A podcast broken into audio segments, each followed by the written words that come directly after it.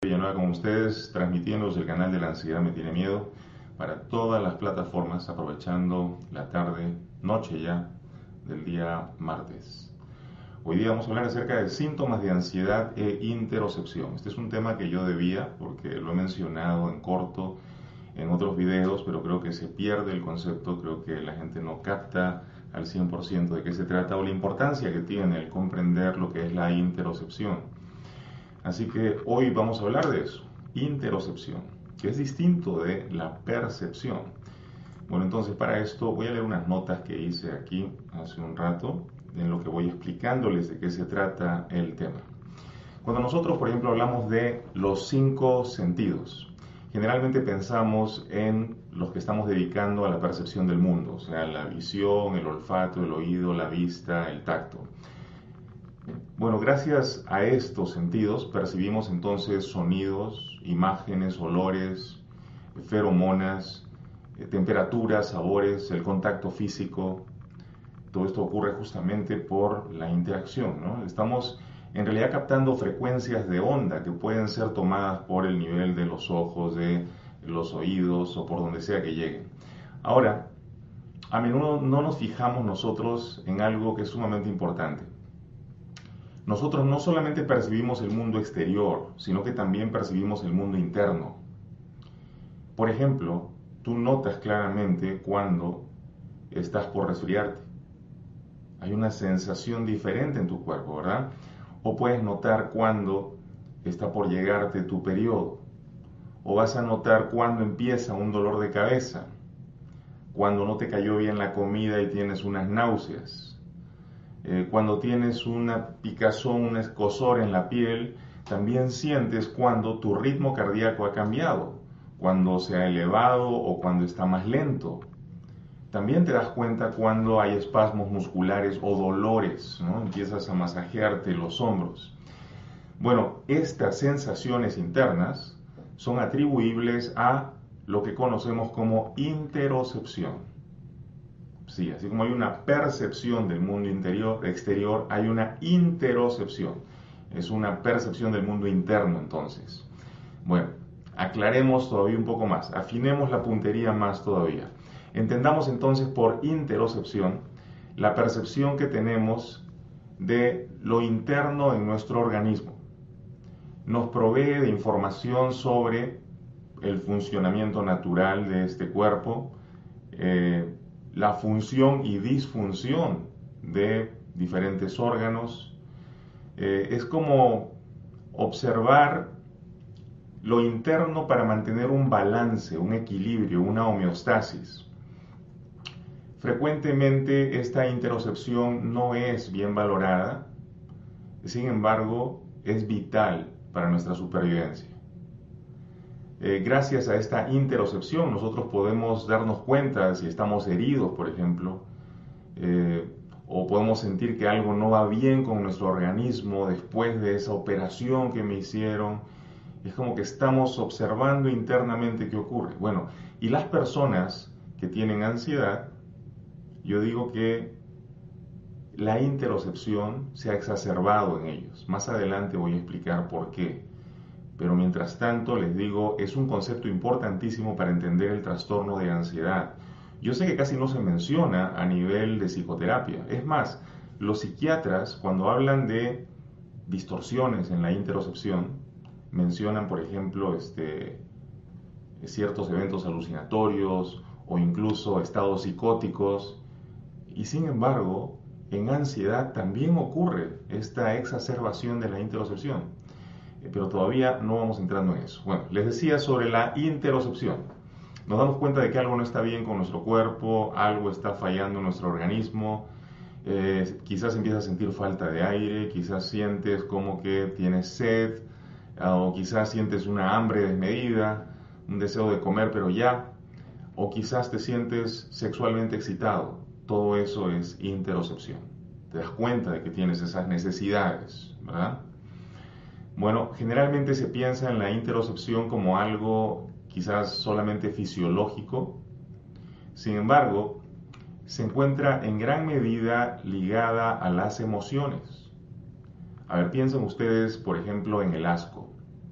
Cuando ustedes sienten asco de algo, por lo general la sensación se encuentra en las vísceras, en el estómago. Eh, yo recuerdo algún cliente que me dijo, y es que ese señor me daba asco porque me recordaba a ese viejo que trató de tocarme cuando yo estaba niña. Entonces, el asco está asociado a la memoria y está asociado a una emoción visceral. Entonces no podemos nosotros separar las emociones de la interocepción. Es sumamente importante que tomen nota de esto, porque les he dicho que el problema del trastorno de ansiedad es un problema psicoemocional. La emoción del miedo se ve alterada en ti, eh, exacerbada, se eleva demasiado, te invita todo el tiempo a huir. Y es justamente esta emoción fuera de lugar del miedo lo que ha contribuido a que se ancle este trastorno, este desorden mental en ti. Entonces, si la emoción está ligada a la interocepción, ya vamos viendo entonces por qué es que cuando no me sé manejar en el nivel emocional, tengo la tendencia a darle una atención excesiva a lo que está ocurriendo en mi cuerpo. Si antes tenía una interocepción de 10, ahora que estoy en trastorno de ansiedad y con las emociones alteradas, ya no es un 10, ahora es un 20, es un 30, ¿verdad? Entonces vamos entendiendo poquito a poco, ¿verdad? Entonces ya vimos la emoción del asco y les decía, esta interocepción y este manejo emocional va a ser importante para poder autorregularnos, autogestionarnos. Recuerden que es una de las características de la inteligencia emocional, la capacidad de poder autorregularnos. Entonces, si yo no puedo llevar a mi interocepción a un nivel de normalidad, lo que va a ocurrir es que no me puedo regular a mí mismo. Y entonces empiezo a experimentar desequilibrios, pérdida de homeostasis, pérdida de balance interior.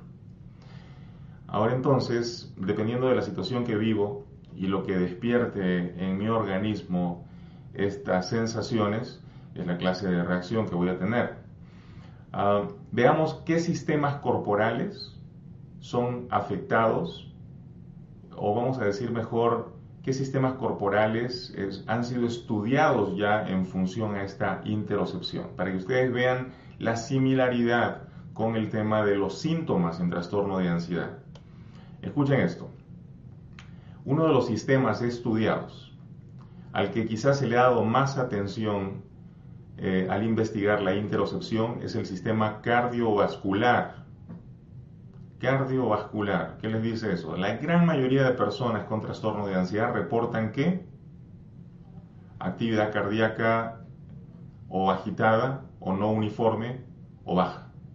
Pero actividad cardíaca, ¿será que estoy a punto de tener un infarto?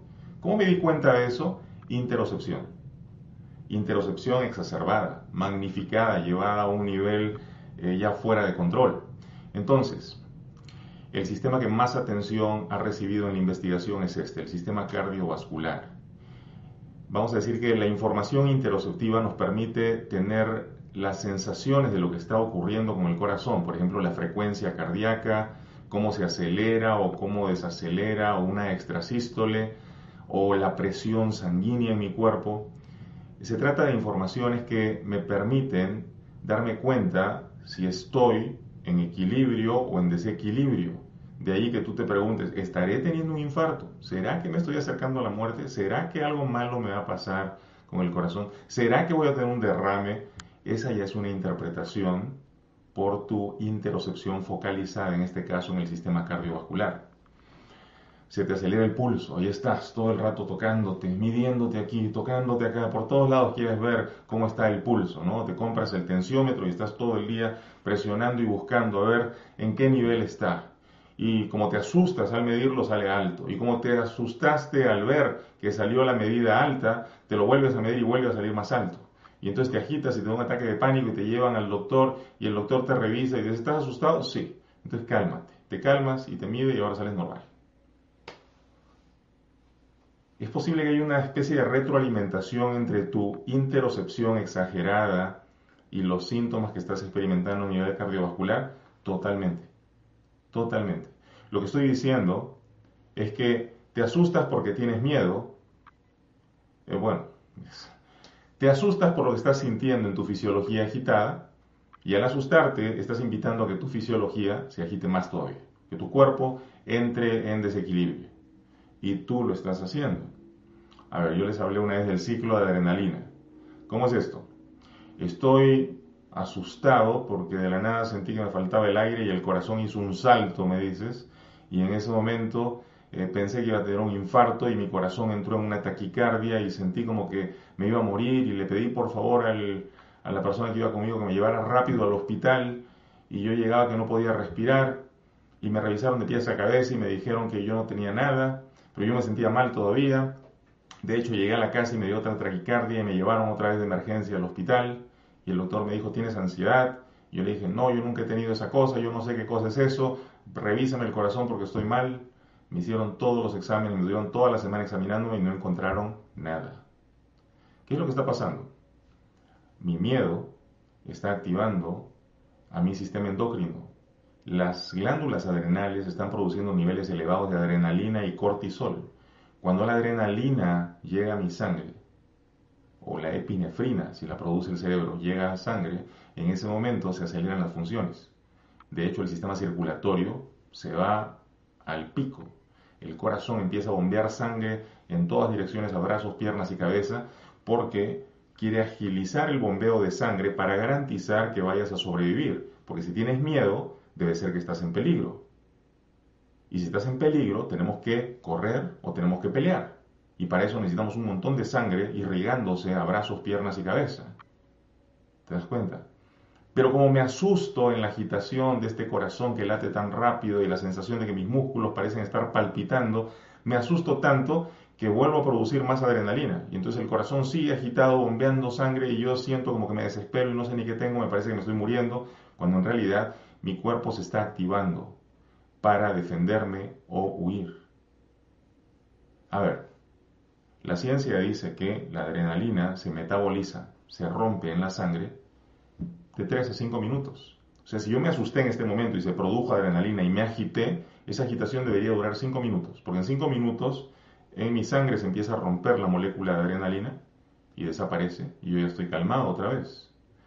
El problema contigo es que te asustaste, produces adrenalina, te agitas y entonces me asusto tanto de la agitación que siento que vuelvo a dar la señal y vuelvo a producir más adrenalina. Entonces ahí tengo 10 minutos. Ya no son 5, ahora son 10. Y entonces como me asusto tanto de tenerlo ya por 10 minutos, estoy llamando a mis amigos, llamando a mi vecino doctor, corriendo al hospital, me agito tanto que mis adrenales producen más adrenalina. Y entonces ahí tengo 15 minutos. Y así me la paso. Digo, mi ataque de pánico me duró 40 minutos. Claro, porque es lo que te duró el estar dando la señal. Porque no le interrumpiste. A ver, yo te he enseñado en este canal técnicas de respiración. Te he enseñado técnicas para interrumpir los ataques de pánico y te he enseñado sobre todo técnicas para eliminar los ataques de pánico ya.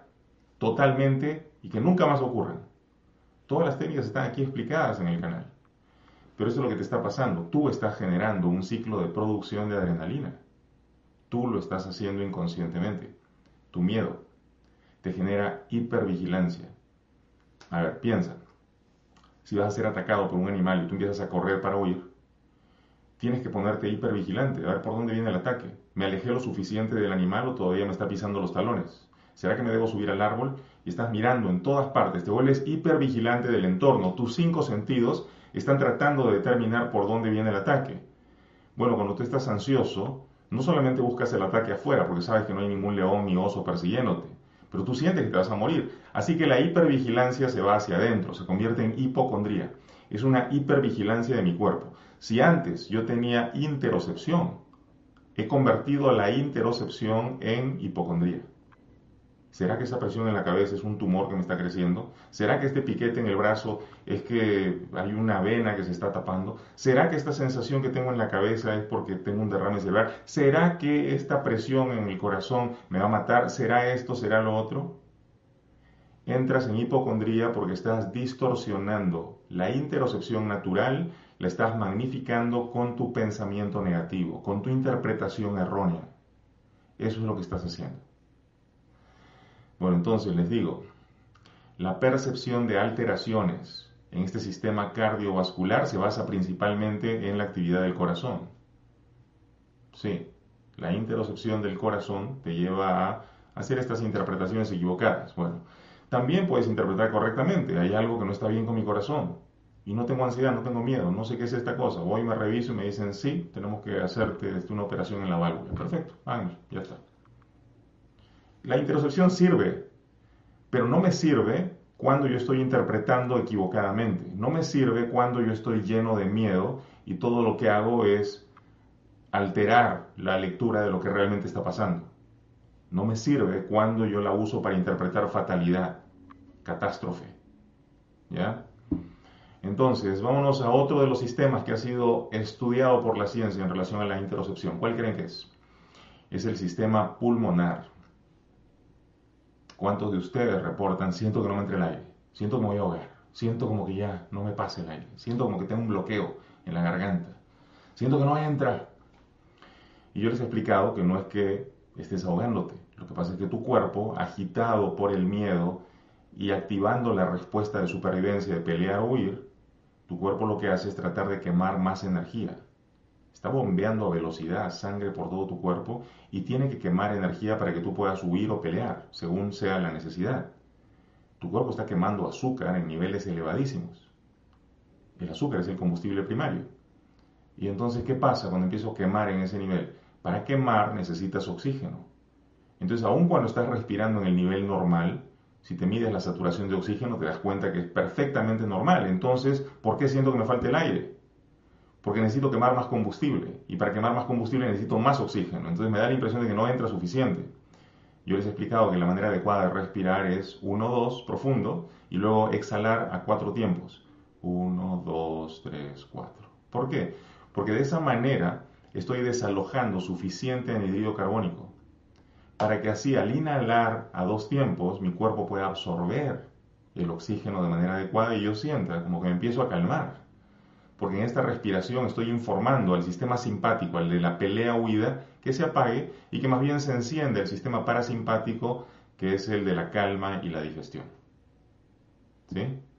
Entonces, por supuesto, la interocepción pulmonar entonces ha sido de las más estudiadas, está vinculada a una gran cantidad de sensaciones percibidas como dilatación, irritación, eh, el volumen pulmonar, no estoy inflando lo suficiente, siento que respiro con los hombros, siento esta presión en el pecho, siento movimiento extraño. Eh, también podemos captar, por ejemplo, la sensación de obstrucciones, como les dije, una bola que no me deja pasar el aire y lo que sea. Y todo eso, por supuesto, puede ser mal interpretado cuando tienes ansiedad. Y la interocepción se convierte ahora en hipocondría, hipervigilancia de mi cuerpo. Y ahora creo que el ataque viene de adentro. Seguro que me está creciendo un tumor en el eh, pulmón. Seguro que se me están tapando los este, alveolos pulmonares porque yo tuve COVID y esta debe ser una secuela. Seguro que tal cosa. Ahí viene la interpretación negativa. La hipervigilancia interna, la distorsión de la interocepción, que es lo que nos hacemos. ¿Qué otro sistema ha sido estudiado? A ver, para todos los que tienen síntomas de ansiedad, ¿qué otro síntoma han tenido? Claro, el sistema gastrointestinal, el tracto digestivo. Sí, cualquier movimiento, cualquier distensión que se siente ahí, cualquier subida de temperatura aquí o allá, incluso la sensación química de cómo se está procesando el alimento, todas esas sensaciones puedo sentirlas. Estas son vinculadas obviamente a la interocepción del tubo digestivo. Mucha de esa información se procesa um, en este sistema digestivo y suele ser en el nivel consciente, me doy cuenta de lo que está pasando. Pero se han observado algunas estimulaciones pequeñas que pueden no generar percepciones conscientes, pero sí en el nivel de lo subconsciente. A ver, vamos a decir que hay alteraciones en la percepción interoceptiva que puede ser por exceso o por defecto. ¿Cómo es eso?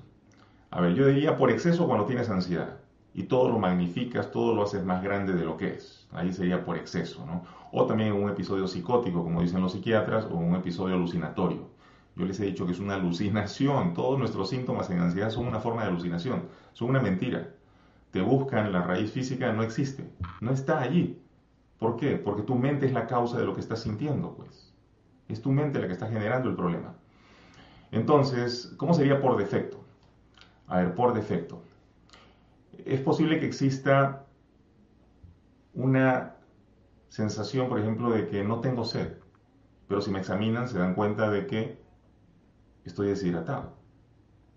¿A cuántos muchachos les pasa, no? Que están tan distraídos que ni siquiera se dan cuenta de que tienen hambre. Entonces empiezan a ser afectados por esto, porque la interocepción está fallando en este caso por defecto. No hay suficiente interocepción.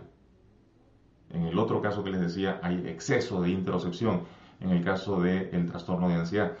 Pero los chicos, por ejemplo, que tienen problemas con la interocepción, pueden tener dificultad para darse cuenta de que ya se llenaron y siguen comiendo y siguen comiendo y siguen comiendo. O pueden tener dificultad para darse cuenta si tienen calor o frío. Simplemente salen, se exponen, no les importa. Entonces, se dan cuenta de la importancia que tiene la interocepción. Y en el caso del tema del trastorno de ansiedad, se ha distorsionado y se ha convertido ahora en una hipervigilancia de lo interior, en una hipocondría. Entonces, tú me dices, eh, si esto es verdad, entonces ¿por qué lo siento tan físicamente? Porque está, están todos tus sistemas tratando de llamar tu atención. Entonces es como que toda tu energía va en una sola dirección ahora. Claro, la ansiedad te está diciendo, estamos en peligro y voy a tratar de defenderte a como dé lugar. Para eso te voy a asustar. Así que vamos a enfocar nuestra atención en cualquier cosa. Si no hay un ataque por allá afuera, debe estar aquí adentro. Así que vamos a escanear todo tu cuerpo. ¿Por qué te está latiendo el dedo gordo del pie? ¿Por qué te está latiendo el dedo gordo del pie? ¿Será que el dedo gordo del pie está a punto de explotar? Y empiezas tú a maquinar cosas que son imposibles pero le das vueltas y le das vueltas y empiezas a buscar en Google, ¿no? Este dedo gordo del pie latiendo, dice muerte del dedo gordo, y tú ya empiezas a construir una caja para enterrar el dedo gordo. Te digo, no es así. No puedes irte por las interpretaciones de Google, porque Google no tiene la menor idea de que tú pasas por trastorno de ansiedad, a menos que tú lo expliques, ¿verdad? Pero te he dicho, no vayas al doctor Google. Hay un video completo acerca de por qué no deberías buscar información en el doctor Google. Pero sí es importante que tú vayas al doctor para despistar cualquier cosa y cuando ya el doctor confirme y diga, sabes que tú tienes trastorno de ansiedad, necesitas o atención psiquiátrica o atención psicológica o atención en psicoterapia, pero tienes que hacer algo porque es tu mente trabajando en tu contra. Bueno, el trastorno de ansiedad es un problema psicoemocional, no es un problema físico. No importa qué tan físico se sienta, no es físico. Empieza en tu mente y en tus emociones. Y eso es lo que tienes que corregir. ¿Ya? A ver, y tú me dices entonces, ¿y por qué cambian los síntomas? ¿Por qué varían? Porque la ansiedad es como una especie de camaleón que se va adaptando. En ocasiones tú has hecho cosas para ya no sentir este malestar digestivo, has estado tomando de repente alguna medicación o meprazol, alguna cosa para que te ayude con el estómago y de pronto apareció otro síntoma raro, aparecieron unos nudos en los hombros y en la espalda y todo el tiempo estás presionándote y haciéndote masajitos tú solo. ¿Y por qué me pasa esto? ¿Y por qué me pasa esto? Y de pronto eh, se borra eso porque te pusiste unas cremas ahí y empieza un dolor en la base de la columna. Y dices, tengo lumbalgia, ¿no? Y al rato desaparece eso y empiezas a sentir hormigueo por la piel de las piernas. Y van cambiando y van mutando los síntomas.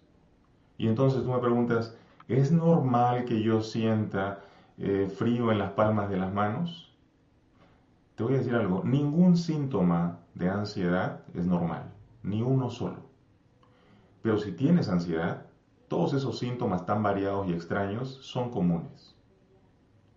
Si está tu sistema agitado por la supervivencia, es bastante común que te pongas hipervigilante y empieces a escanear todo tu ser interno para tratar de buscar por dónde viene el ataque.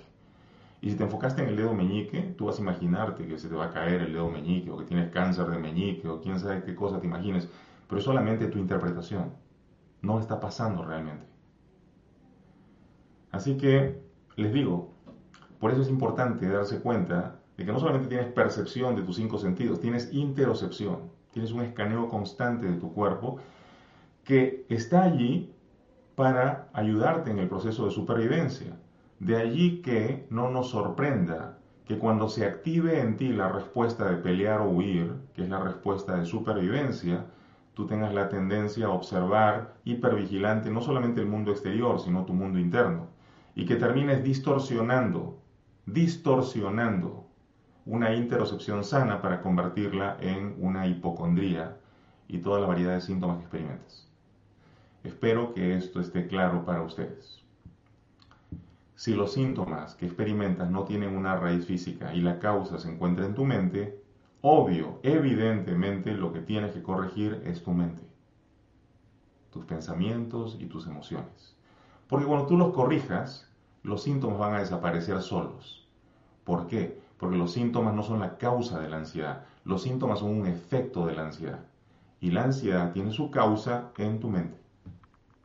Sí, son tus emociones y pensamientos los que están generando tu ansiedad. De allí que el tomar información como esta sea tan valioso. Porque cuando te acercas a la verdad y la entiendes al fin, eso te libera del miedo. Y al liberarse tu mente del miedo, los síntomas empiezan a disiparse más y más. ¿Estamos? Está claro, ¿verdad? Ahí está Adal preguntando, ¿es normal que esté acostado y cuando despierto me den mareos? No, Adal no es normal, no hay nada normal acerca de la ansiedad, porque es un estado alterado de agitación extrema que dice que estás en peligro cuando en realidad no lo estás. Así que no, no es normal. Pero si tienes ansiedad, es bastante común que experimentes mareos, parado, recostado, sentado, agachado. Es bastante común. Ahora, si tú me dices, pero yo siento como que me voy a caer. Bueno, la respuesta de supervivencia es más compleja que solamente pelear o huir. En realidad es pelear, huir o congelarte. Y el congelarte es en realidad como un animal que está siendo atacado y que se queda quieto, fingiendo la muerte. Cuando el predador ya no lo ataca y se distrae, el animalito rápidamente se escapa. Usó esa ficción, esa, ese fingir la muerte para poder escapar. Es lo mismo que hace tu mente. Cuando tú no huyes, pero tampoco peleas, tu mente dice, entonces tengo la opción de desmayarme, de hacerme el muerto, y entonces empiezas a sentir un mareo así como se te va todo de lado. ¿Por qué me está pasando esto? Porque tu subconsciente dice, ¿y qué tal si nos hacemos los muertos para que ya no nos ataque la ansiedad? Ahora la ansiedad se ha convertido en el predador. Y por eso experimentas tus mareos. ¿Ya? Todo esto está súper explicado en otros videos donde hablo acerca de síntomas y su por qué busquen el video que se llama Síntomas y su por qué. Ahí van a ver absolutamente todos los síntomas que se me pudieron ocurrir ese día. En una hora y media les expliqué absolutamente todo lo que me acordaba en ese momento. ¿Por qué sientes hormigueo en la piel? ¿Por qué sientes visión de túnel? ¿Por qué experimentas como que te dan los mareos o como que te vas a desmayar? ¿Por qué experimentas taquicardia? ¿Por qué experimentas falta de aire? ¿Por qué experimentas esto y lo otro? Todo está en ese video. Así que revísenlo, por favor. ¿Ya? Pues estos videos van a ser un poco más eh, cortos en estos días porque estamos dando un entrenamiento a facilitadores de la terapia de shock emotivo.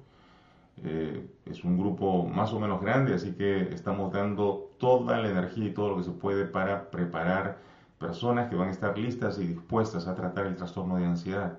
Así que prepárense porque pronto van a haber facilitadores, terapeutas que van a estar ya implementando, practicando con ustedes la terapia de shock emotivo. Eso es lo que viene para la comunidad que nos sigue. Así que corran la voz que esto es lo que se viene.